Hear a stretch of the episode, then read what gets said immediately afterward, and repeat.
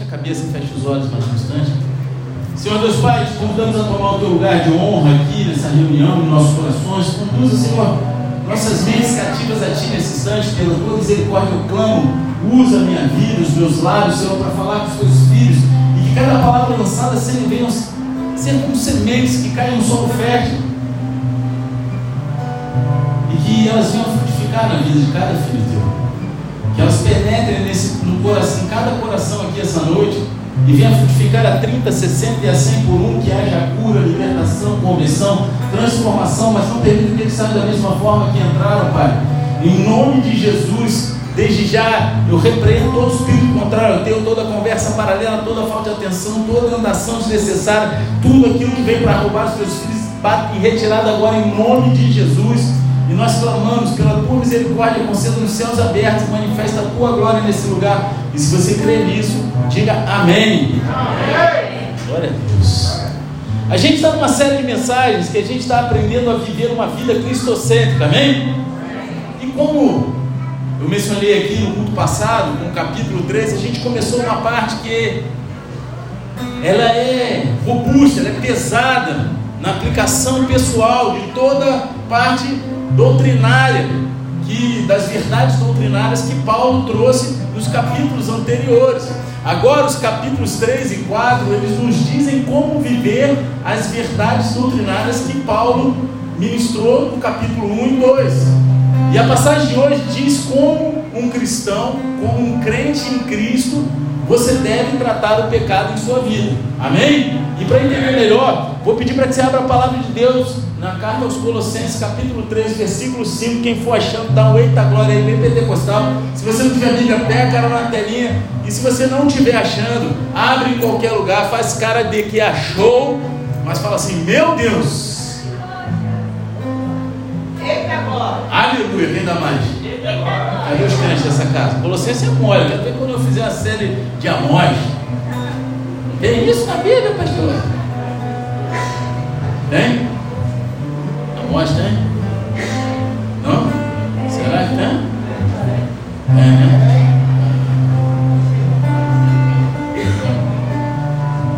Bem, todos acharam? Diz assim, sendo assim. Não? Quem disse não? Glória. Ah, Colossenses 3,5. É, é, a comunicação falou que não para poder botar no. Ah, vamos lá. Sendo assim, fazer morrer tudo o que pertence à natureza terrena: imoralidade sexual, impureza, paixão, vontades más e a ganância, que também é idolatria. É por causa dessas práticas malignas que vem a ira de Deus sobre os que vivem na desobediência. Nelas também andastes no passado, quando ainda vivies com esses hábitos, mas agora livrai-vos de tudo isso: raiva, ódio, maldade, difamação, palavras indecentes do falar. Não mintais uns aos outros, pois já vos despistes do velho homem com suas atitudes e vos revestistes do novo homem, que se renova para o pleno conhecimento, segundo a imagem daquele que o criou. Nessa nova ordem de vida não há mais diferença entre grego e judeu, circunciso e incircunciso, bárbaro, bárbaro e cita, escravo ou pessoa livre, mas sim, Cristo é tudo e habita em todos vós. Amém? Amém. Uma das verdades mais preciosas da Bíblia é que somos salvos pela graça, não pelas obras. Amém? Não é verdade isso? Nós somos salvos pela graça de Deus, não é pela obra que você pratica. Você não é salvo por causa de nada de bom que você fez, mas simplesmente pela fé em Jesus Cristo e naquilo que Cristo fez por você na cruz. É isso que nos leva à salvação. E é uma bela verdade que está no coração do Evangelho, mas também é uma verdade que ela pode ser, como se diz, ela pode ser, perdi a palavra, misericórdia. Olha. talvez ela pode pode ser abusada. E o pior abuso da graça é quando alguém conclui, né, porque a pessoa ela abusa da situação de que ela recebeu a graça. Só que o pior abuso da graça é quando alguém conclui se ela é salva pela graça e não pelas obras, não, não importa o que eu faça. De eu não vou me preocupar com o pecado porque é tudo perdoado de qualquer maneira. Mas não cai nesse erro, amém? Tem até uma seita que, que os caras falavam, salvo sempre salvo, né? E, e paz, né? Eles tatuavam até meia, meia, meia no corpo, tá? É, e eles achavam que Jesus já morreu pelos meus pecados, então não há mais pecado. Então tudo é lícito. Vocês estão entendendo? Eu já me deparei com um cara desse. Quando eu morava no Rio de Janeiro. Vou contar essa história, não deixa pra Então, eu malhava na academia do Rio de Janeiro pô, e me incomodava. O cara tinha tatuado no braço grandão assim, SSS 666.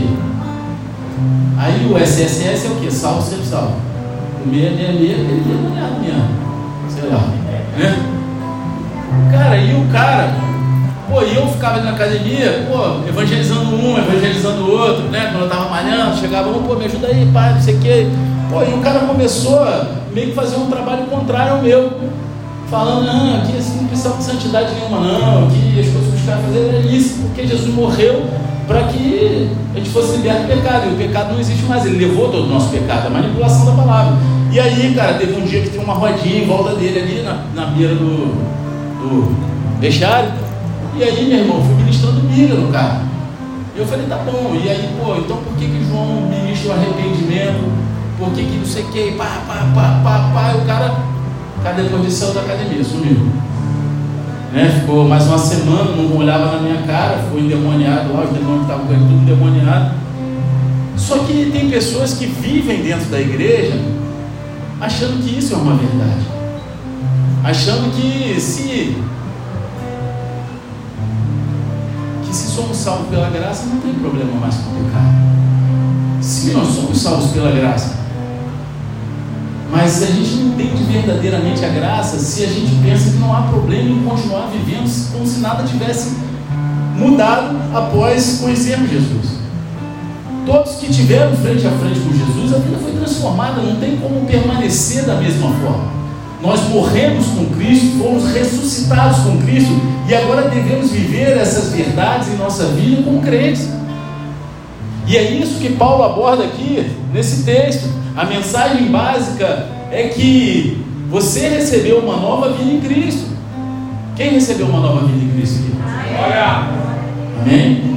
Então, livre-se daquelas coisas pecaminosas que faziam parte da tua antiga vida. Livre-se daquele peso que fazia parte do velho homem. Quantas pessoas falam assim: ah, o velho homem está gritando, é o meu velho homem. Eu também entendo. Às vezes a gente fala, né? Às vezes ele vem aqui, né? Ah, vociferar aquele Deus.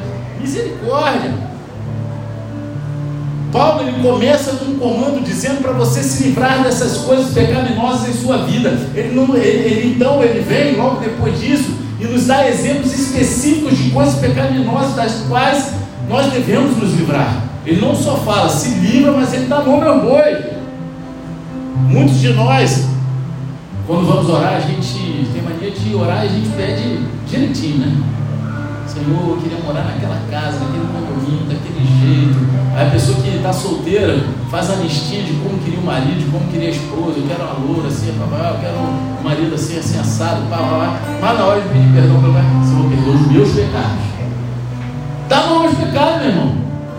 Perdoa meu pecado da síria, de mentira, perdoa meu pecado disso, disso, de ganância. Dá o um nome. Dá o um nome. Porque Paulo ele fala aqui, ele vai e cita, se livra, amém? E dá exemplos específicos. Então ele também nos dá quatro razões pelas quais a gente deve se livrar dessas coisas. E hoje os líderes do céu estão lascados, porque tem tópico pra caramba. Amém? E através de tudo isso, ele está dizendo: Fora com a velha criatura. Joga fora a velha criatura. E vem o novo. Que vem o novo de Deus sobre nossa vida. Você recebeu uma nova vida em Cristo? Amém. Então vamos passear comigo essa palavra. Amém? Amém? A primeira coisa que vamos olhar aqui é o comando de se livrar das coisas pecaminosas da sua vida. Paulo ele usa duas metáforas para descrever isso, né? De como você, né? De você se livrar do pecado. Ele fala sobre matar. Repita comigo, matar. Matar. Ih, tá fraca, a igreja está cheia. Repita comigo, matar. Matar. E a segunda, tirar a roupa. Tá todo mundo com medo, não é para tirar a roupa aqui, não é para repetir, tirar a roupa, repete. Tirar a roupa. Ah, vocês estão me entendendo? Estou mandando ninguém tirar a roupa, não. É a imagem que ele pinta está ministrando. É como se fosse algo se despindo de algo, entendeu? É como se fosse tirar a roupa mesmo, tirar algo velho. Então a gente vai olhar para essa imagem do fazer morrer, primeiro lugar, amém? Então olhe para o versículo 5 rapidamente, onde diz assim: sendo assim, fazei morrer tudo o que pertence à natureza terrena, tudo o que pertence à natureza terrena. Isso se refere a práticas e tendências pecaminosas que residem em nosso corpo. Não é que o assunto seja mal ou que os nossos corpos sejam maus, porque esse foi o ensinamento dos falsos mestres, a gente tem visto até aqui, né, que ele falou sobre dualismo, sobre né, a perspectiva dos falsos mestres em Colossos, que eles ensinavam que tudo que era físico era mal. Então ele não está falando disso aqui, nossos corpos não são maus, mas eles são corrompidos pelo pecado. Paulo ele fez um grande esforço para dissipar o dualismo dos falsos mestres. Só que agora ele deve lembrar aos colossenses que ainda temos uma natureza pecaminosa para lidar, com a qual opera principalmente na nossa carne.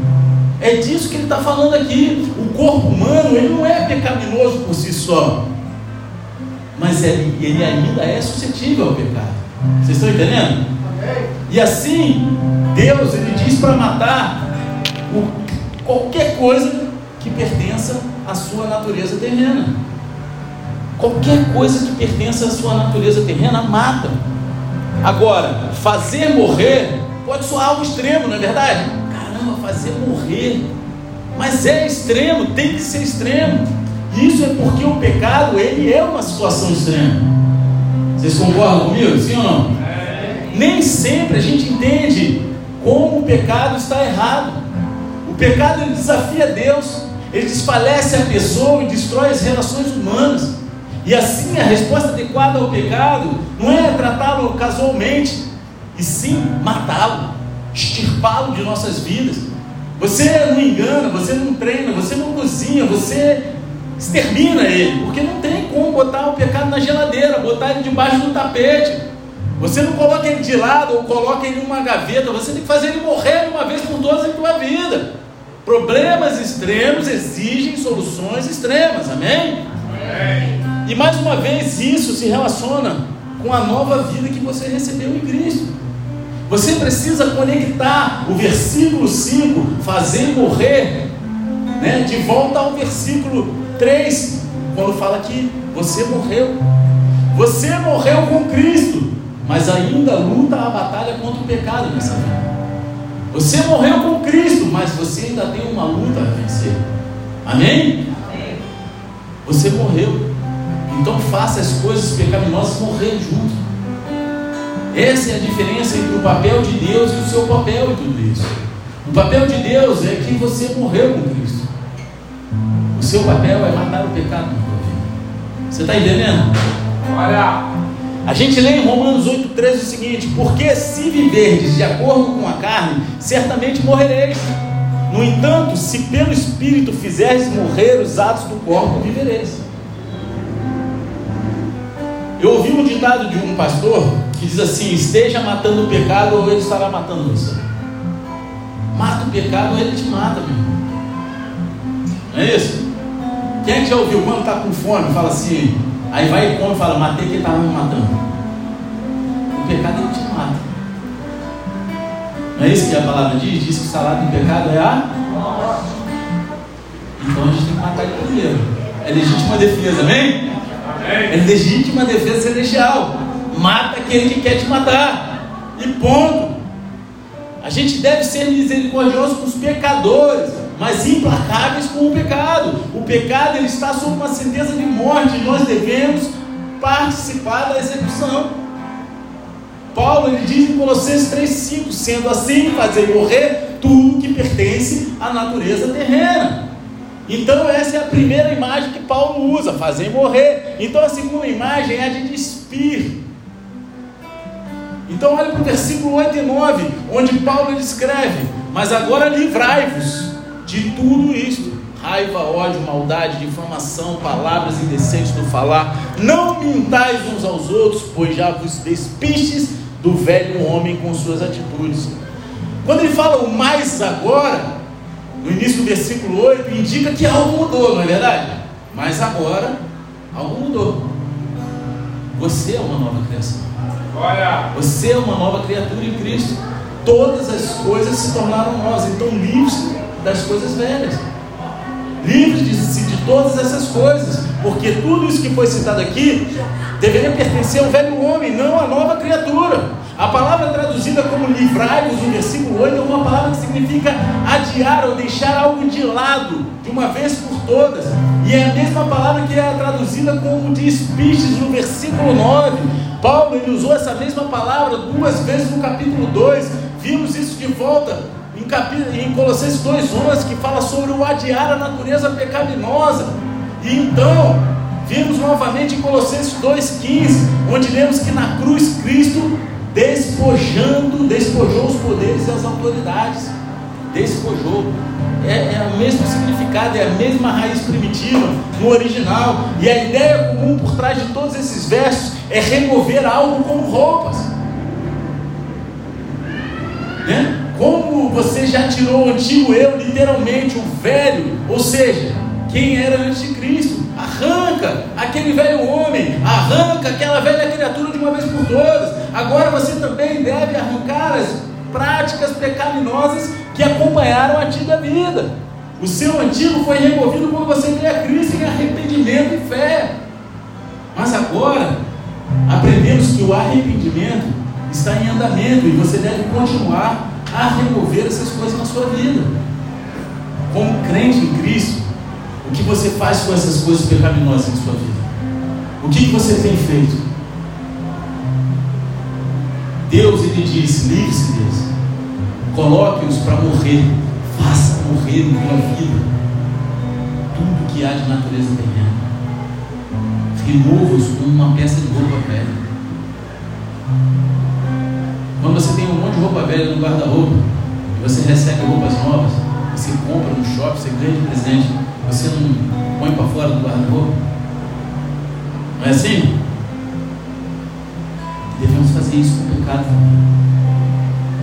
Tirar de nossas vidas. Lançar fora de nossas vidas. Então, essa é a direção dessa parte das Escrituras. Em seguida, Paulo, ele nos dá exemplos específicos de coisas pecaminosas das quais devemos nos livrar. Então, Vamos nomear os pecados específicos, porque a Bíblia nomeia os pecados específicos. Ninguém gosta, ninguém gosta de ouvir o nome do pecado, não é verdade? Quando você fala, você, você dá nome ao pecado, as pessoas se sentem ofendidas. Só que a Bíblia dá nome ao pecado e a gente ficar calado é algo que eu ministrei aqui, acho que foi no início do ano, no final do ano passado. Eu fui muito ministrado na conferência profética também. Cara, quem aqui não tem pecado, atire a primeira pedra. Todo mundo aqui é perfeito? espera que o anjo está passando para arrebatar, e quem levantar a mão que é perfeito. E aí, muitas vezes, porque o nosso pecado não é aparente, o nosso desejo não é aparente, a gente trata aquele que tem um pecado evidente como lixo. Só que a gente tem que mexer no nosso guarda-roupa, não gente tem que amar o pecador. Agora, vamos tratar do nosso pecado. Vamos dar nome aos nossos pecados. Estou falando para você sair falando dos outros. Mas você reconhecer que você tem essa dificuldade é o primeiro passo. Você está entendendo? Amém. Amém ou não? Amém. Paulo nos dá dez exemplos em duas listas de cinco cada. Amém? Amém? Cada um dos tipos de pecado dos quais devemos nos livrar em nossas vidas. A primeira lista enfatiza pecados sexuais. Já a segunda lista, ela enfatiza, enfatiza pecados interpessoais. Então ele também acrescenta a segunda lista um pecado adicional que fala sobre a mentira. Amém? Amém? Com ênfase nessa mentira, como um pecado especial contra o corpo de Cristo. E meu querido, eu quero te dizer uma coisa: a Bíblia não dá paternidade a nada ao diabo. A única coisa que a Bíblia diz que o diabo criou foi a mentira. Porque fala que o diabo é o pai da mentira. E meu irmão, não tem mentirinha ou mentirona, mentira é mentira. Sabe aquele negócio? Tu fala pro teu filho assim, ninguém fala. Aí batem na tua porta. Você está ensinando teu filho a mentir, está mentindo. Entendeu? A não ser que você saia correndo, pule o muro de trás da tua casa, aí você não vai em casa. Mas se você está em casa, você está mentindo. Aí sabe quando teu chefe manda tu dizer que ele não está? E aí, qual é o teu posicionamento? Tu mente porque teu chefe mandou para agradar ele ou tu não mente para agradar a Deus? Você está entendendo? Amém? Quem está aqui comigo? Amém. A primeira lista ela aparece no versículo 5. E mais uma vez essa lista, ela enfatiza principalmente os pecados sexuais. E eu quero ler em primeiro lugar aqui essa lista, e a gente vai falar brevemente sobre cada um. Paulo ele diz que essas são algumas das coisas que você deve matar em sua vida. Ele fala: imoralidade sexual, impureza, paixão, vontades más e a ganância, né? que também é idolatria. A palavra traduzida como imoralidade sexual nesse versículo é uma palavra geral que se refere a qualquer atividade sexual fora do casamento, além do casamento entre um homem e uma mulher. E isso incluiria relações sexuais pré-matrimoniais, relações sexuais extraconjugais, relações homossexuais e até mesmo coisas como pornografia ou luxúria. Paulo diz que como crente em Jesus, em Jesus Cristo, você deve colocar essas coisas na morte. Ah, pastor, mas, pô, eu e minha mulher a gente não está bem. Meu irmão, se resolve. Vai se resolver. Ah, pastor, a gente já vai casar mesmo, qual é o problema da gente? É. Eu aprendi uma coisa, quem casa no namoro não namora no casamento. Vocês estão entendendo? Amém ou não? Mas aí é quer fazer concessão. A palavra traduzida como impureza é uma palavra geral, primitiva, né, no original, né, que quer dizer realmente impureza, só que voltada para a parte sexual. Isso nos lembra que qualquer atividade sexual fora do casamento é impura aos olhos de Deus. E tem mais outras coisas que são impuras. O sexo dentro do casamento ele é santo, ele é santificado. Eu até brinco aqui, o ato sexual dentro do casamento é um ato de adoração a Deus. Aí quando você ligar para a casa do irmão e ele não atender, aí ele fala, pô, irmão, não atendeu, ele fala, estava adorando o Senhor, já sabe, né? Tem gente que tá rindo aí, é. acabou. Acabou o culto Eu não vou falar não, senão eu vou deixar a Bia envergonhada. A Bia, eu vou falar, então já tá rindo. Eles casaram ontem. Eu falei, rapaz, tu tá, tá fazendo o que aqui, rapaz? É, vai para onde mesmo, some daqui, rapaz, vai com a tua esposa. Não, ontem a gente já foi isso aqui, depois a gente foi para casa dormir. Eu olhei, mas foi para casa dormir? A gente adorou o Senhor. Ah, vocês estão rindo, né? Mas é isso, cara. Sabe, Deus, Ele fez o relacionamento entre um homem e uma mulher né, o casamento para ser santo, algo bom aos olhos de Deus, é algo santo, santificado, mas qualquer atividade fora do casamento é impura e desaquece as pessoas envolvidas, não tem jeito. Depois, para voltar o mesmo patamar, a mesma busca, é difícil. Paixão é a luxúria ou desejo de atividade sexual fora do casamento. Amém? Já falou de três vezes com a paixão? Aquela paixão, você alimenta uma paixão são desejos malignos. Amém? Desejos malignos eles se referem a desejos errados que levam a ações erradas e a ganância se refere à ganância ou ao desejo de ter mais do que é legitimamente seu. Só que a ganância ela é um termo amplo que ela engloba muitas coisas. Pode ser o desejo de ter mais dinheiro, o desejo de ter mais coisas, o desejo de ter mais poder, o desejo de ter mais fama, mas também ela pode se referir o desejo de ter mais sexualmente do que é legitimamente seu. E é por isso que quando o décimo mandamento fala que você não deve cobiçar, não é isso? Ele inclui que não deve cobiçar a mulher do próximo. Você está entendendo? Você não, não, não cobice a mulher do próximo.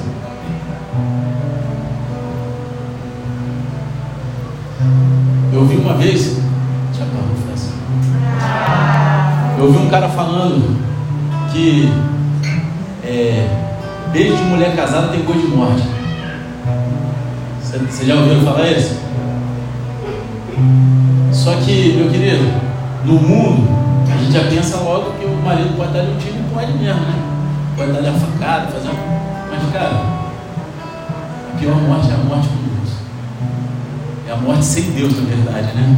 É morrer espiritualmente para Deus. Então, cara, não cobiça a mulher do vizinho. E observe que a ganância é ainda mais identificada com a idolatria. E você pode se perguntar, por que isso, pastor? A ganância é desejar aquilo que não é legalmente, legalmente seu, e isso significa que você não está satisfeito com aquilo que Deus te dá. Você não está satisfeito com o que Deus tem para a sua vida. Amém? E não é isso que é idolatria. Você botar outra coisa no lugar de Deus, você não aceitar somente aquilo que Deus te dá e querer mais do que aquilo que Deus tem para você. Não é estar colocando o seu coração e mente em coisas terrenas em vez das coisas do céu. Agora a Bíblia ela também conecta a imoralidade sexual com a idolatria. A gente lê lá em Romanos 1, versículo 24 e 25, diz assim: Por esse motivo Deus entregou tais pessoas à impureza sexual, segundo as vontades pecaminosas do seu coração, para degradação de seus próprios corpos entre si. Porquanto trocaram a verdade de Deus pela mentira e adoraram objetos e seres criados em lugar do Criador, que é bendito para sempre. Amém. A Bíblia diz que o pecado sexual não é um exemplo de adorar e servir coisas criadas em vez do Criador. E essa não é a própria definição de idolatria. Você está entendendo? Deus fez um homem e mulher para casar, serem um, e realmente sim, dá prazer um para o outro. Só que, meu irmão, dentro do casamento. Dentro do casamento. Não vá buscar isso fora. Se está tendo algum problema, vai conversar. Se não está dando jeito conversa, procura o teu pastor, procura o teu líder, procura um psicólogo. Mas não vai fazer besteira. Você está entendendo? Então, se você é cristão e você está morando junto antes do casamento, o que você está fazendo? O que você está pensando quando você faz isso? Ah, não tem problema não. Já somos uma família.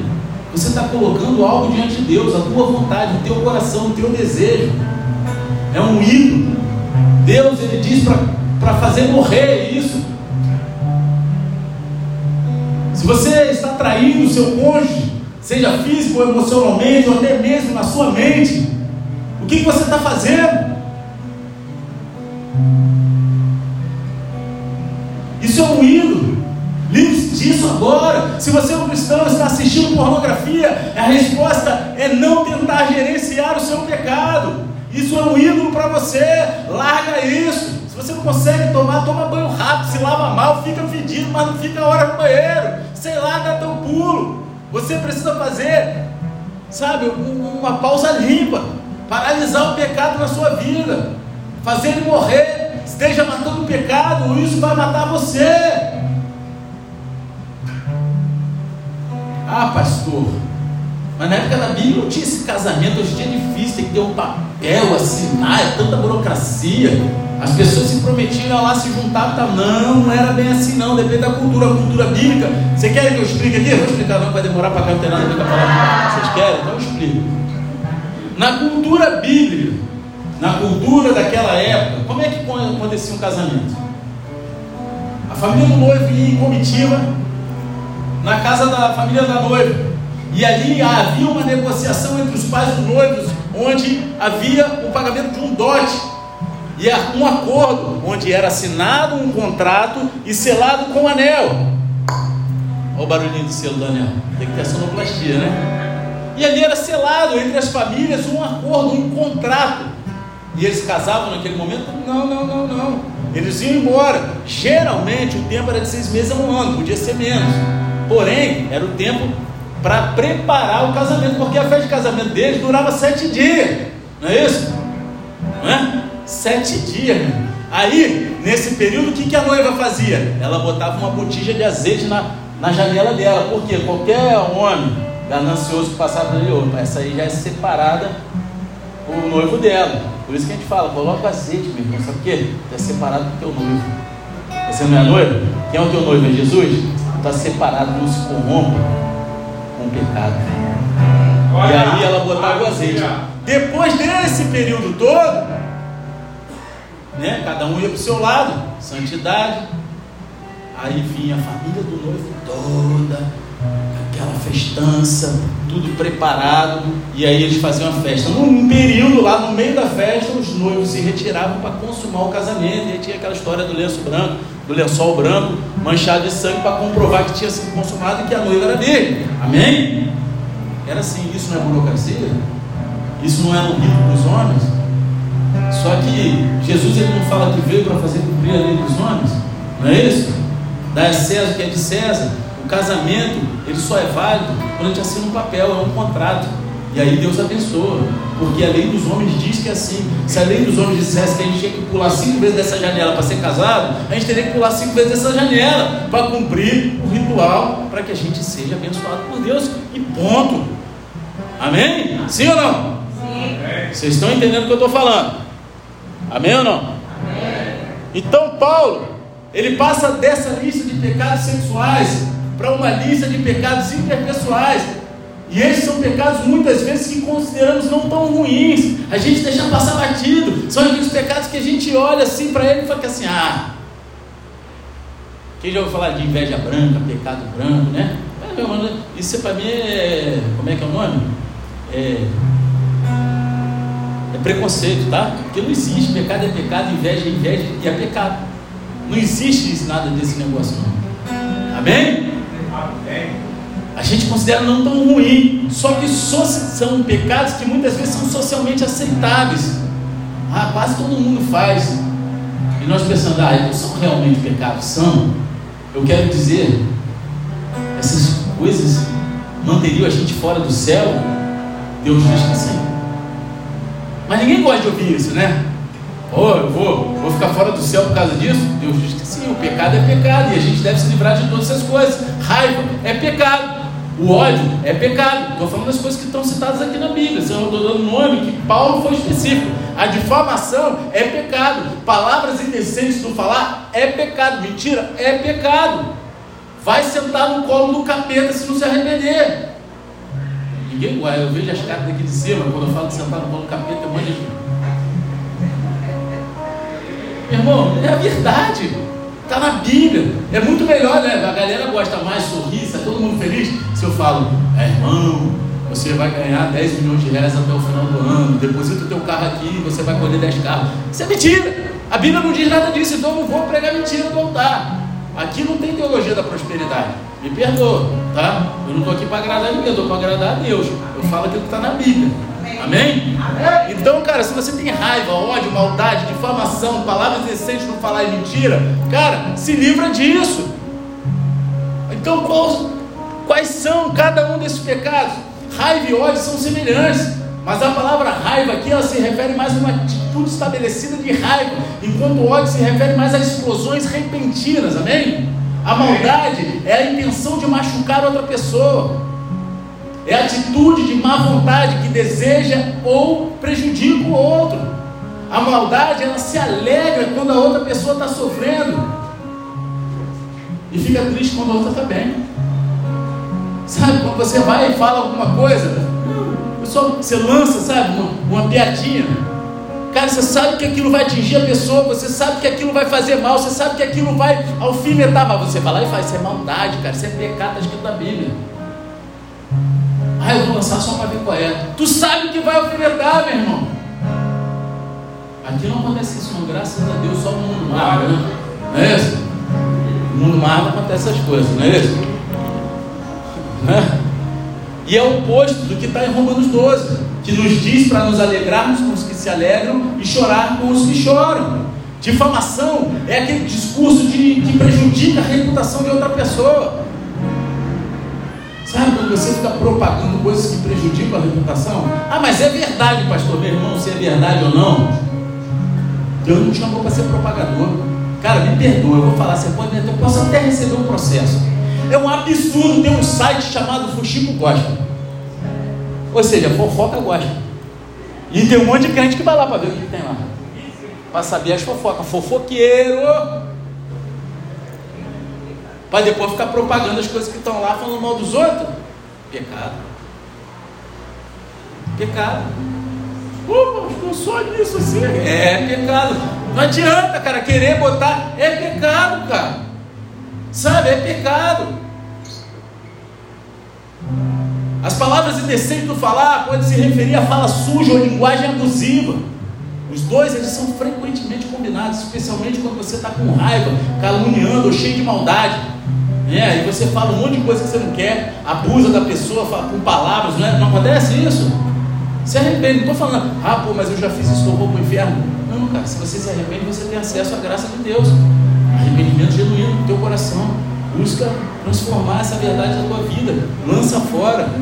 Amém? E Paulo ele acrescenta mentira a essa lista, que esse é outro grande pecado de fala que Paulo destacou como um pecado particularmente ruim ao corpo de Cristo.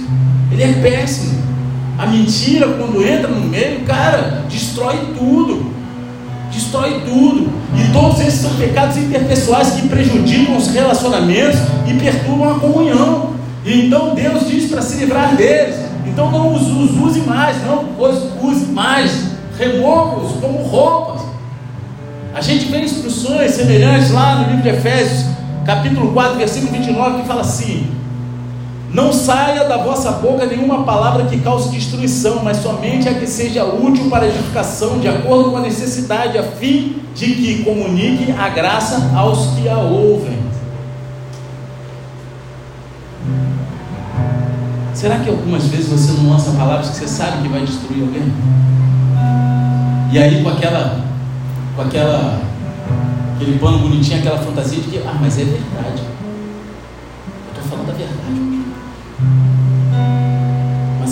Verdade é para construir ou para destruir? A verdade que eu conheço é Jesus. Ele disse, eu sou o caminho, a verdade e a vida. Ele veio para destruir o poder das trevas e nos levar para o céu.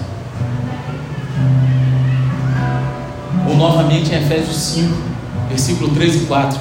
Entre vós não deve haver nem sequer menção de imoralidade sexual, como também de nenhuma espécie de impureza e de cobiça, pois essas atitudes não são adequadas aos santos. Não haja obscenidades, nem conversas tolas, nem gracejos imorais, que são inconvenientes, mas ao invés disso, portai-vos com ações de graças.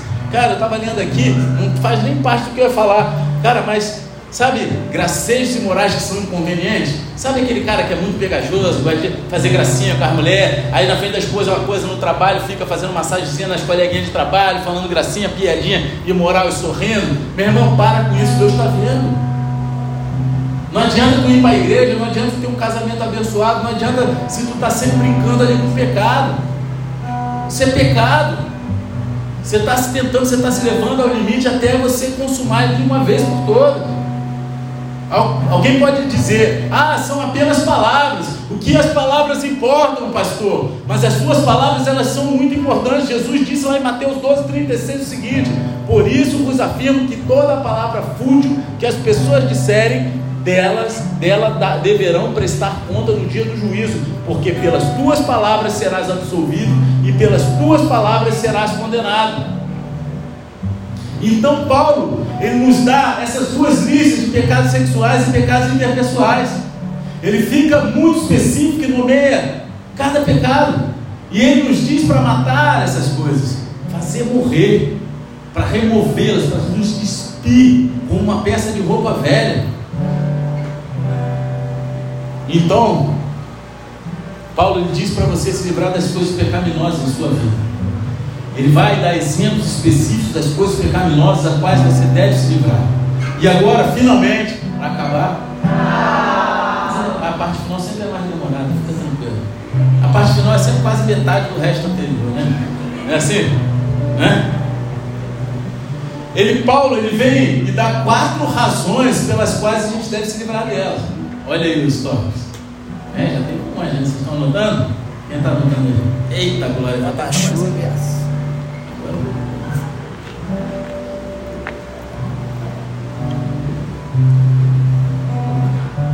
Aí, né, quatro razões pelas quais devemos nos livrar dessas coisas. Em primeiro lugar, a ira de Deus ela está vindo por causa dessas coisas. A ira de Deus está vindo por causa dessas coisas. Em segundo lugar, essas coisas pertencem ao seu antigo modo de vida, ao teu velho homem, à tua velha criatura e não mais a você. Em terceiro, Deus ele está transformando você em algo novo, em uma pessoa nova. Em quarto e último, em Cristo todas as barreiras feitas pelo homem foram removidas. Então a gente vai dar uma olhada rapidinho em cada uma delas, amém? amém. Só três pessoas querem comigo, o resto quer a benção para ir embora? É? Em nome de Jesus. É? O que está fazendo assim quer ir embora? Está gostando, igreja? Você está gostando? Amém? Amém. Primeiro, a ira de Deus ela está vindo por causa dessas coisas. Isso é o que a gente lê no versículo 6 que fala, é por causa dessas práticas, quais práticas? Dessas que a gente citou agora há pouco, não é isso? Que é uma continuidade, amém? amém? É por causa dessas práticas malignas que vem a ira de Deus sobre os que vivem na desobediência. A ira de Deus é a ira justa de Deus contra o pecado. Ela é justa. Deus ele é santo e ele não vai tolerar o pecado. Esse versículo fala do julgamento vindo de Deus contra o pecado. Então é hora de fazer morrer o pecado na sua vida, é hora de se livrar, porque a hora que vier a ira de Deus sobre nossas vidas, sobre essa terra, ninguém vai aguentar. E é melhor, meu irmão, segurar a tua onda, a tua carne e ir morar com Deus no céu, do que ficar aqui para depois. Não tem negociação, não tem um, um, um meio termo. Não tem como ficar negociando o pecado com Deus. A hora que o pau quebrar, a hora que vier o toque da trombeta, meu irmão, já era, já era. Agora, como filhos de Deus, a gente não precisa temer a ira de Deus. No entanto, também não devemos participar daquelas coisas que vão provocar a ira de Deus, amém? Não é isso? A gente lê algo semelhante em Efésios 5, versículos 5 e 7, ao 7. Porquanto podeis estar bem certo disso, nenhum imoral, impuro ou ganancioso que é idólatra tem herança no reino de Cristo e de Deus. Ninguém vos engane com palavras destituídas de sabedoria, porque é justamente devido a esse comportamento que a ira de Deus vem sobre os filhos da desobediência. Portanto, não sejais participantes com eles. Cara, não tem como permitir. Hoje a gente tem visto, graças a Deus aqui não. Mas a gente tem visto o pecado entrar pela porta da frente das igrejas. E isso sendo aceito porque tem um tal de demônio Exu, nada a ver. Ah, nada a ver, pastor. Ah, nada a ver. Nada a ver. Nada a ver. Nada a ver um demônio dos infernos. Manda repreende Exu, nada a ver na tua vida. Vai ler a Bíblia. Você está entendendo? Por que, que você deveria se livrar dessas coisas na sua vida? A ira de Deus ela está vindo por causa dessas coisas. Então por que, que você gostaria de participar delas? Se você sabe que a ira de Deus está vindo por causa dessas vacilações aqui, por que, que você vai ficar de vacilação? Nosso nobre Tomatinho, vacilaçagem. Em segundo lugar, essas coisas pertencem à sua velha criatura, o seu antigo modo de vida. Olha o versículo 7. Nelas também andastes no passado, no passado, quando ainda vivias com esses hábitos. É passado, acabou, não deve mais pertencer a nós. Você já viveu assim antes de vir a Cristo. E quando você veio a Jesus, quando você veio a Cristo, veio a Ele pedindo perdão e libertação dessas coisas. Em outras palavras, deveríamos saber melhor, deveríamos entender que não dá mais para viver, não tem como negociar, não tem como viver nos dois mundos, sabe? Aquela história do crente Raimundo, um pé na igreja, um pé no mundo. O crente Raimundo vai sentado no colo do capeta, meu irmão. A verdade é essa, não tem outro lugar para ele ir. Eu já tive lá, eu já fiz fanfarragem, já fui fanfarrão. A gente já tentou o pecado. E ele não foi bom em nossas vidas, amém? Quem já viveu afundado no pecado, levanta a mão. Sem vergonha mesmo. Vai todo mundo aqui santinho, ninguém pecou. Só metade da igreja. O resto está com vergonha ou é super santo? Nunca pecou. Fala para mim, pode falar a verdade.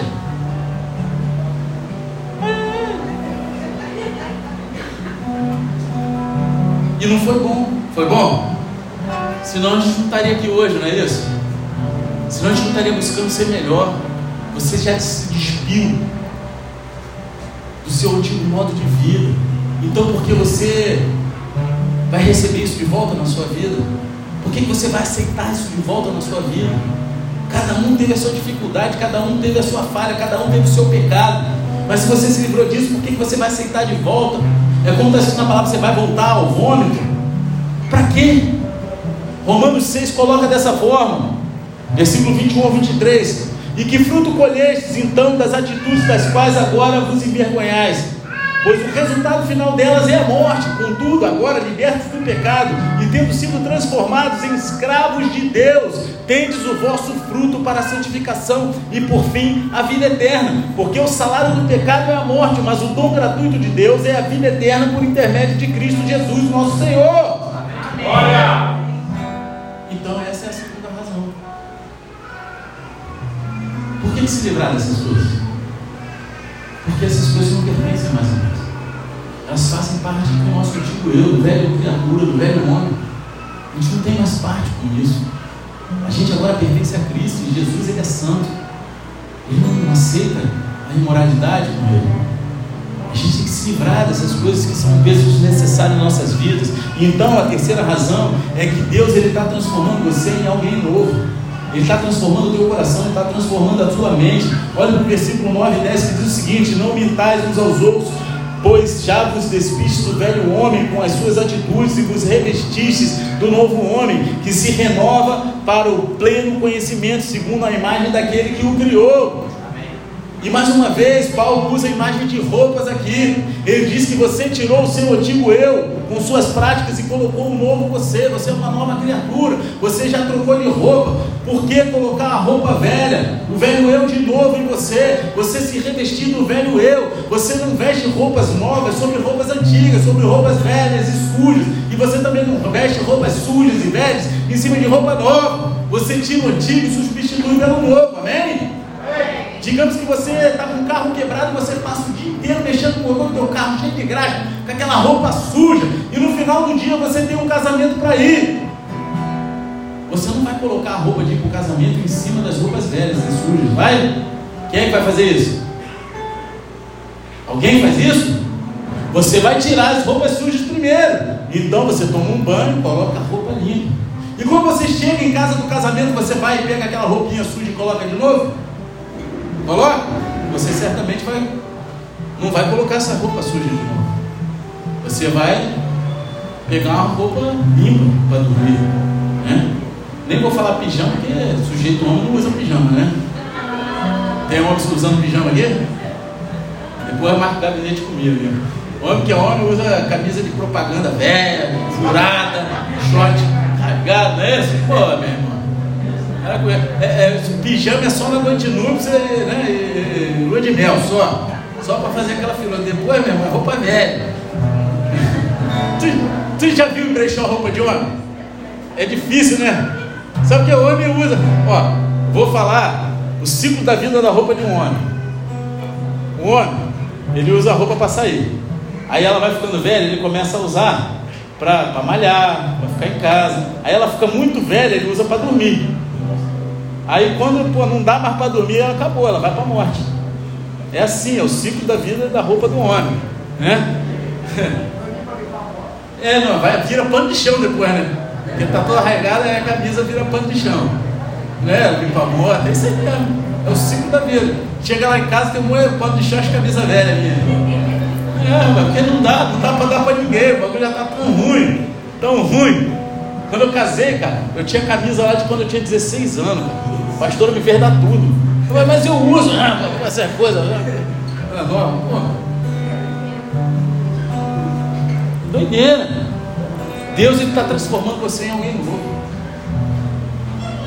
É isso que o versículo 10 está dizendo. Olha. E vos revestistes do novo homem, que se renova para o pleno conhecimento, segundo a imagem daquele que o criou. Observe a importância do conhecimento nesse versículo. Não há crescimento espiritual sem conhecimento de Deus.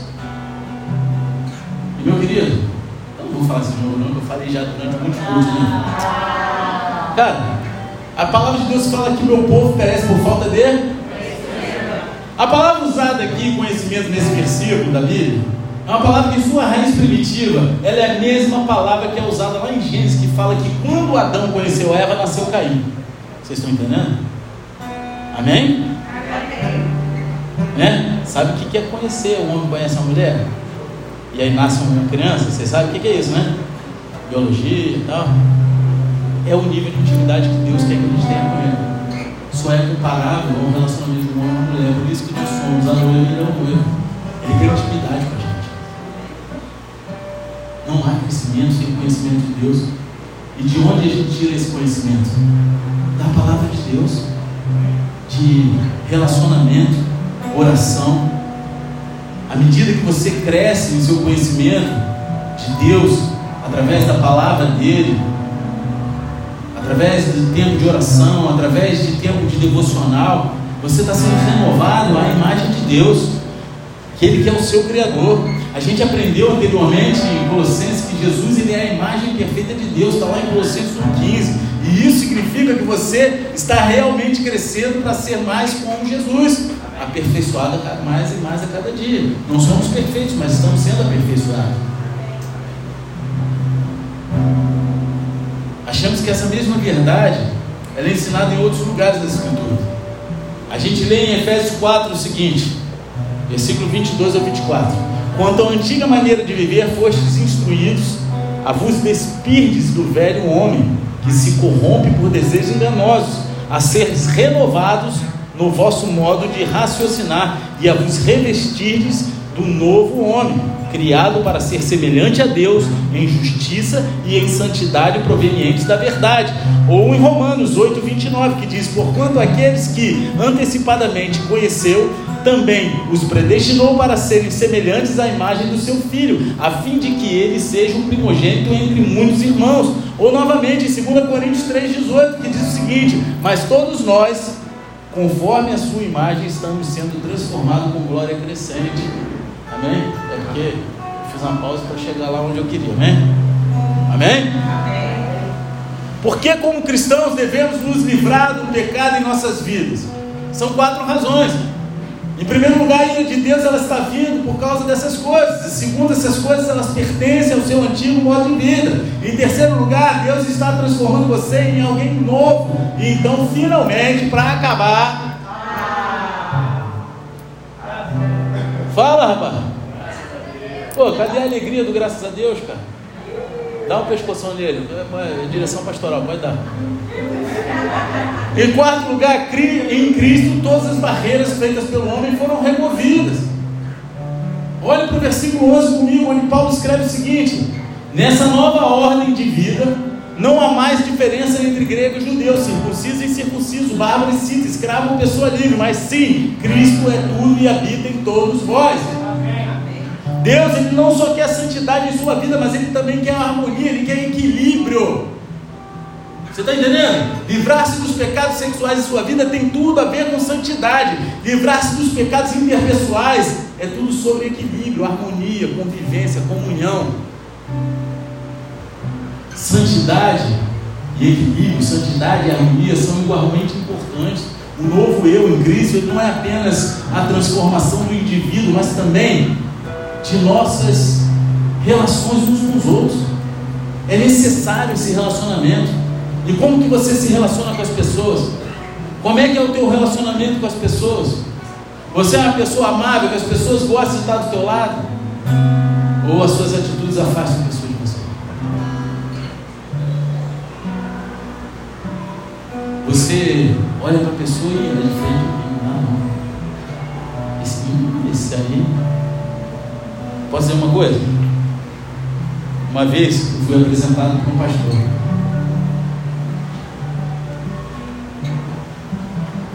Hoje eu tô arrumadinho pra caramba, né?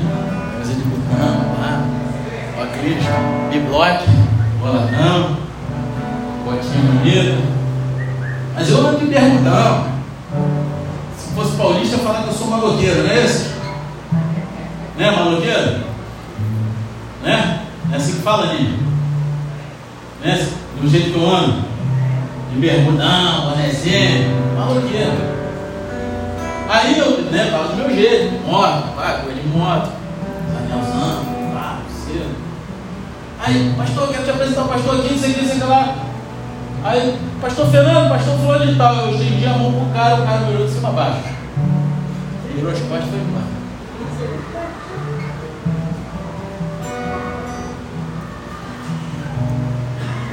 Não é apenas acabar com padrões ou hábitos pecaminosos, mas também com as barreiras feitas pelo homem que nos dividem.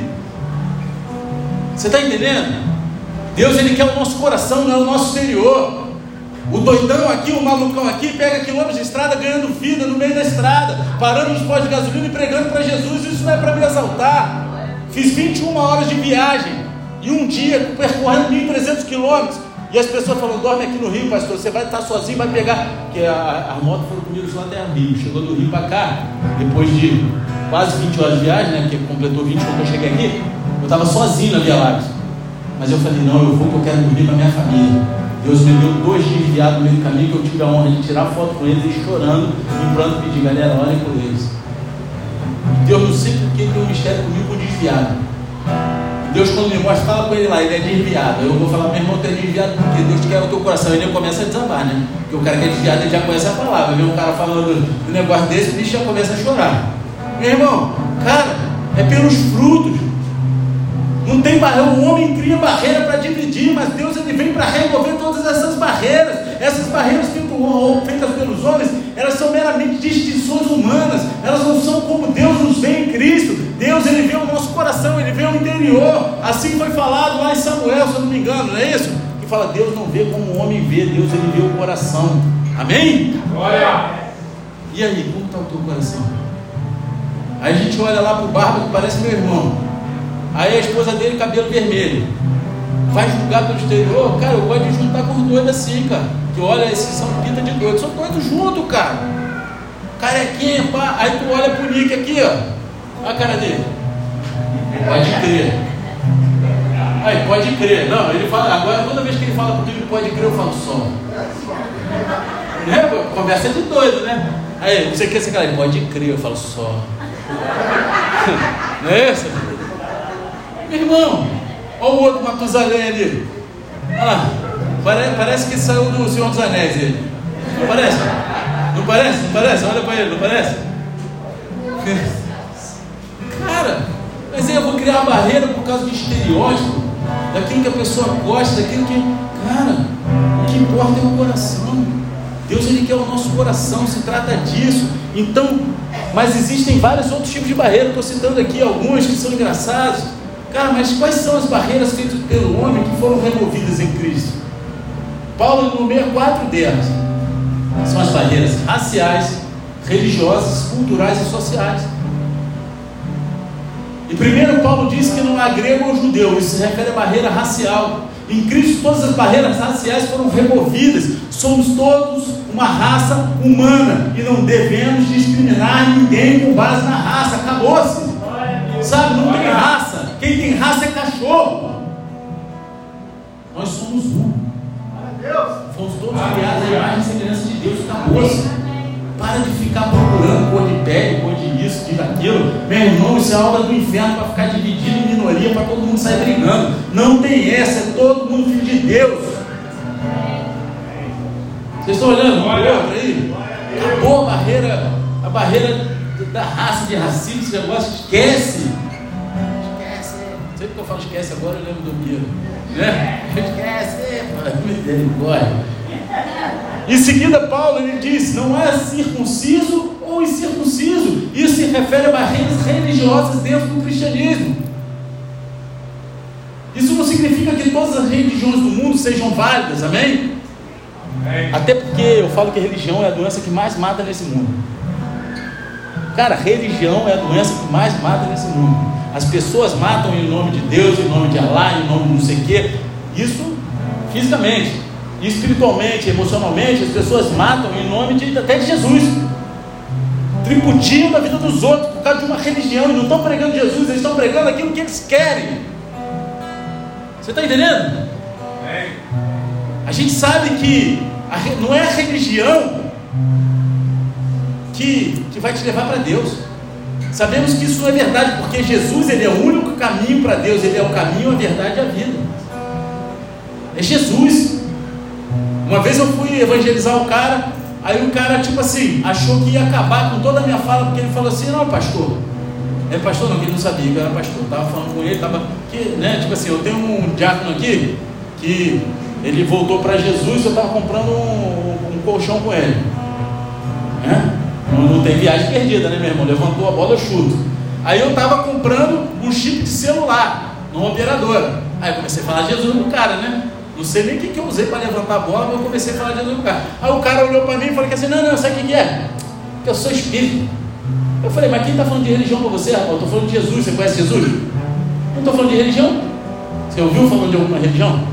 Não. Eu falei, então, cara, tu acredita em Jesus? Ele acredita, então lê a Bíblia, cara.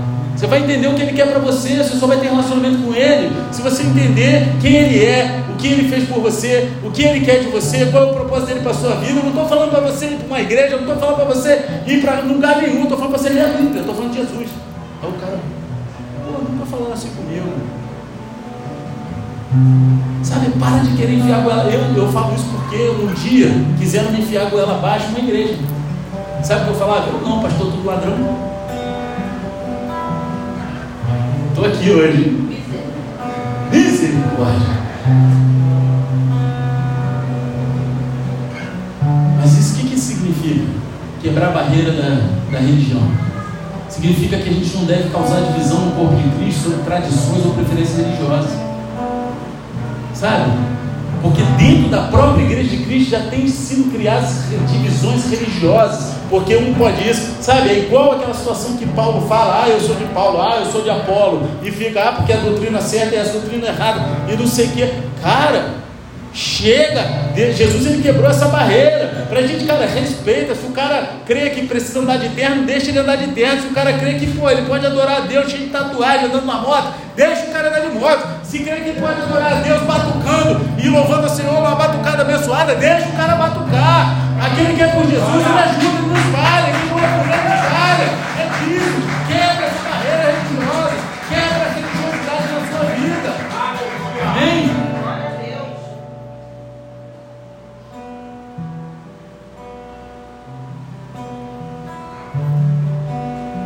deve causar essas divisões. Em terceiro lugar, Paulo diz: não há bárbaro ou cita. Isso se refere a barreiras culturais, porque os bárbaros era o que os gregos chamavam qualquer um que não fosse grego. Qualquer um que não fosse grego, eles chamavam de, de bárbaro. Eles eram intelectuais, eles eram não sei o quê. Então o resto era bárbaro. Tá? E os citas, eles, é, eles vieram daquilo que hoje é a Rússia e a Sibéria. Então era, eles eram vistos como os bárbaros mais baixos, os piores bárbaros de todos eles. Né? Então, aqui, Paulo está falando, ó, quebrando a barreira cultural. Cara, quando a gente vai, a gente vê, pô, tem missionário no Tibete, morando a 500 metros da casa da Lai Lama. E aí, como é que ele vai pregar o evangelho lá? Cara, quebrando a barreira cultural, usando a cultura, a própria cultura local, para falar de Jesus. Amém? Não adianta você querer levar um louvor de adoração aqui para ganhar os tibetanos. Você vai na Índia, cara, tem a igreja lá que é de brasileiro, vai tocar esses louvores. Cara, mas o cara que é indiano, que ele se, se, se, se converteu, ele vai cantar a música tradicional dele, com músicas, com letras que adoram o Senhor. Você está entendendo? E são as barreiras culturais que têm que ser quebradas. Não existe. É que nem, cara, pô, maneiro worship, eu até gosto, até escuto. Mas, cara, eu gosto de rock and roll, eu gosto de blues.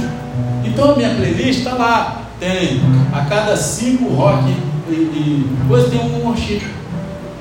Que aí dá aquela equilibrada. E, pô, te falar, é, cara. É, eu, eu, gosto, cara, mas o rock and roll cristão, com letra maneira. Entendeu?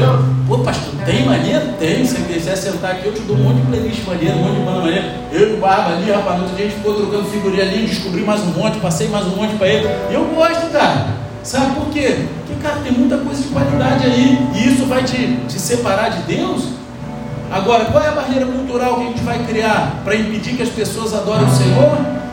A gente vai impedir. Agora, é muito fácil, ah, eu sou missionário. Cara, você ser um missionário de verdade, primeiro de tudo você tem que quebrar uma barreira cultural dentro de você. Porque para você entrar em outra cultura para pregar o Evangelho, você tem que aprender a cultura do outro para entender o coração, para saber como falar de Jesus para aquela pessoa e viver aquela cultura. Glória! Então não é, ah, eu sou o Fernando, moro em Búzios, se eu chegar desse jeito aqui, lá na África, não vai ninguém. eu não vou ganhar ninguém. Você está entendendo?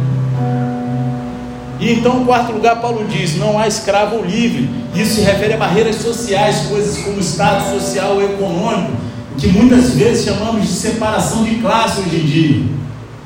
Sabe? Ah, não, o cara é pobre, o cara é rico, o cara não mistura. Meu irmão, esquece isso. Somos todos um, depois de morrer, vai todo mundo comer um buraco. O corpo vai para o mesmo lugar. Então é isso que pode ficar, virar barreira entre as pessoas. Na igreja você, assim, talvez aqui não tenha esse disparate tão grande, mas você chega numa igreja e nas capitais de Rio de Janeiro, São Paulo, você vê assim, cara, grandes empresários, multimilionários convivendo normalmente, naturalmente, com um cara que, sabe, trabalha ganhando um salário mínimo. E ali eles não têm diferença nenhuma. Porque aos olhos de Cristo somos todos iguais, não tem diferença. Amém? Amém? Amém? Paulo diz que em Cristo todas essas barreiras foram removidas. Elas não têm influência ou relevância em sua nova vida em Cristo, porque Cristo é tudo e Ele está em tudo. Cristo é tudo, significa que Cristo é tudo o que importa. E Cristo habita em todos nós, significa que Cristo está em cada um de nós como crentes. Então, como que você pode discriminar pessoas por causa dessas separações e dessas barreiras? É interessante essa passagem em Colossenses, ela ocorre num contexto mais amplo da sua união com Cristo, como simbolizado pelo seu batismo em Cristo. E quando você olha para outras passagens das Escrituras que falam sobre Cristo quebrando barreiras, essas passagens também ocorrem no contexto do batismo. Por exemplo, lá em Gálatas 3, que diz: Porquanto todos vós que sois filhos de Deus por meio da fé que tendes em Cristo Jesus, Pois todos quantos em Cristo for, fostes batizados, de Cristo por revestistes. Não há judeu nem grego, escravo ou livre, homem ou mulher, porque todos vós sois um em Cristo Jesus. Ou novamente em 1 Coríntios 12, 13: Pois todos fomos batizados por um só Espírito, a fim de sermos um só corpo, quer judeus, quer gregos, quer escravos, quer livres, e a todos nós foi dado beber de um único Espírito fomos todos batizados em um único corpo, o que significa que somos todos um único corpo de Cristo. Cristo é a cabeça de um corpo, e o corpo de Cristo tem precedência sobre todas as barreiras e divisões feitas pelo homem. Aqui não há grego, judeu, circunciso, circunciso, direito ou esquerda. Mas Cristo é tudo e está em tudo. Amém? Amém? Isso não significa que todos nós vamos pensar o mesmo em todas as questões. Vocês podem discordar uns dos outros e discordar fortemente, mas o que vocês não devem fazer é deixar de amar um ao outro por causa da discordância. Época de, de eleição deixa de ser amigo. E aí fica usando nomes pejorativos que outro, meu irmão. Esquece isso. Não pode, cara. Cristo é central e em Cristo todas as barreiras criadas pelo homem foram removidas. Amém? Amém. Basta que eles fechem os olhos que agora já passei do tempo, hoje é noite Santa Ceia, vai ficar Deus, você me perdoa? Ele perdoa, pode tomar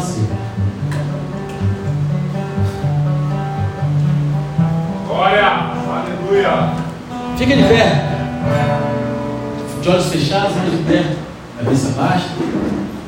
Você recebeu uma nova vida em Cristo. Isso é que você deve tomar a decisão consciente de se livrar das práticas pecaminosas uma a uma, se livrar na sua vida. Glória a Deus. Você não pode receber uma nova vida em Cristo e depois continuar a viver como se nada tivesse mudado. Não tem como. Qual é a atitude do cristão em relação ao pecado? Lembre-se disso. Você morreu com Cristo, você foi ressuscitado com Cristo. Agora Cristo lhe diz para se livrar das coisas pecaminosas na sua vida. Então, fora com o velho. E que venha o novo de Deus sobre nossas vidas. E esteja matando o pecado. Ou isso vai matar você. Eu quero fazer duas orações esta noite. Eu quero fazer a primeira oração. Você que de repente entrou aqui pela primeira vez hoje, mas essa noite você entendeu que você precisa entregar a tua vida para Jesus, confessá-lo como seu único e suficiente Senhor e Salvador, o único que pode te conduzir para a salvação você essa noite quer entregar a tua vida para Jesus, se essa noite você quer fazer de Cristo o teu Senhor e Salvador e receber essa nova vida, levanta a tua mão ou coloca a tua mão no teu coração. Você quer entregar a tua vida para Jesus e fazer essa oração, coloca a tua mão no teu coração e repita comigo. Senhor Pai, me perdoa. Me perdoa. Por todo o tempo. Por todo o tempo. Que andei longe de ti. Que andei longe de ti. Mas essa noite. Mas nessa noite. Eu entrego. Eu entrego. Meu coração. Meu coração. No teu altar. No teu altar. E reconheço. Cristo. Jesus Cristo. Aquele. Aquele. Que morreu na cruz por mim. Que morreu na cruz por mim. E ao terceiro dia. E ao terceiro dia. Ressuscitou. Ressuscitou. É o meu único. É o meu único. Suficiente. E suficiente. Senhor e Salvador. Senhor e Salvador. Pai. Pai. Escreve meu nome. Escreve meu nome. No livro da vida. No livro da vida. E me conduza. E me conduza. Até a eternidade. Até a eternidade. Em nome de Jesus. Em nome de Jesus. Amém. Continua com a mão teu coração, Senhor Deus Pai, apresenta essas vidas aqui no teu altar, são filhos e filhas se arrependeram, receberam, Pai, de ti o teu amor e reconheceram o teu senhorio. Livre de toda retaliação do inferno, conduza o Senhor debaixo das tuas asas, pelo caminho reto da tua salvação. Pai, em nome de Jesus, que eles possam ser a essência do teu amor, que eles possam se sentir amados onde o Senhor colocá-los, Senhor e um contigo e com a tua igreja, que é o teu corpo, e no grande dia eles possam falar como, como Paulo falou, combate um bom combate, acabei a carreira e bater. Em nome de Jesus. Aleluia, Jesus. E eu quero fazer mais uma oração nesse momento. E essa oração é com você que está aqui dentro, e você sabe que essa palavra foi com você. Você tem algumas coisas que você ainda precisa se livrar da sua velha criatura, do seu velho eu. São pecados, são pesos desnecessários que você tem carregado, que muitas vezes falam mais alto do que a voz de Deus na tua vida. E muitas vezes você colhe maus frutos por causa disso, mas você entendeu que você precisa se livrar, você precisa fazer morrer todas essas atitudes na sua vida de uma vez por todas. Tem pessoas aqui dentro que precisam quebrar barreiras humanas, sejam da religiosidade, racial, seja qual barreira for. E se essa palavra foi com você, sai do teu lugar agora em nome de Jesus, vem até aqui à frente. Sai do teu lugar. Se você sabe que essa palavra é com você, se livre agora em nome de Jesus de todo o peso desnecessário. Tira do teu coração. Se você tem barreiras ainda que te impedem de prosseguir, sai do teu lugar. Se você alimenta coisas na tua vida, você sabe que não vão te levar para um bom caminho, sai do teu lugar. E Deus está falando que tem pessoas aqui que estão sendo cortadas no teu interior, no coração. E Deus está fazendo a obra, Ele está querendo te tirar do lugar, sai do teu lugar, sai da tua zona de conforto. Fala, Senhor, eu estou aqui, meu coração está no teu altar, faz a tua obra, eu estou aberto, permita-se, permita-se, deixa que Deus entre no teu coração e faça a obra, para de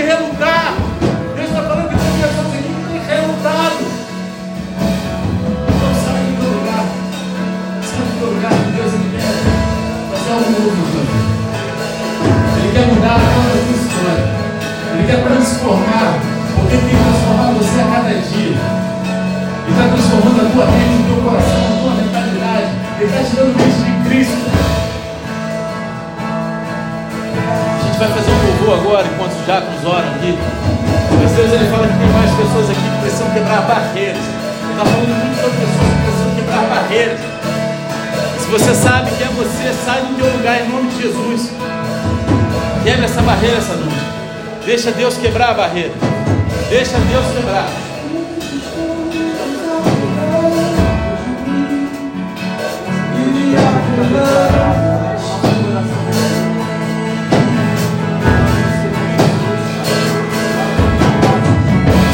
Aos poucos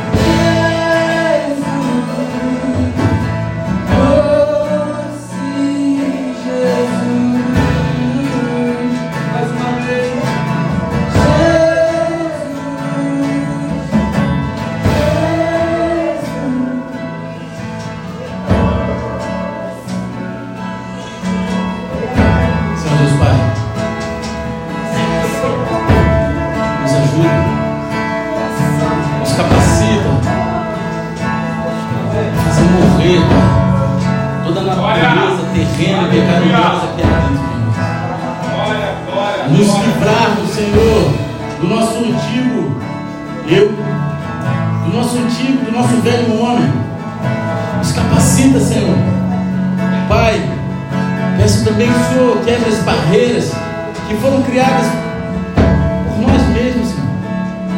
As barreiras que têm impedido de termos um relacionamento com o teu corpo, com aqueles que são diferentes de nós, com aqueles, Pai, que muitas vezes julgamos no nosso interior. Pai, quebra essa barreira em nossos corações em nome de Jesus. Quebra toda barreira, Senhor, da religiosidade. Quebra toda barreira, Senhor, da cultura, quebra toda barreira, Senhor.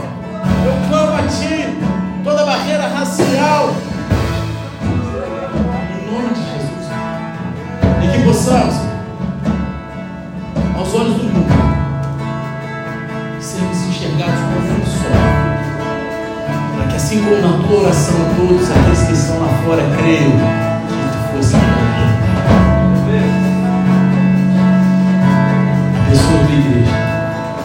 Jesus nos fez. Em nome de Jesus. Se você recebeu essa oração, você pode com. Aplauda ele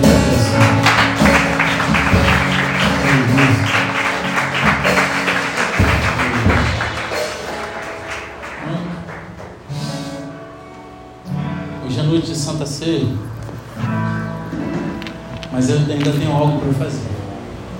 Gostaria de chamar aqui Letícia, Nick e Samantha.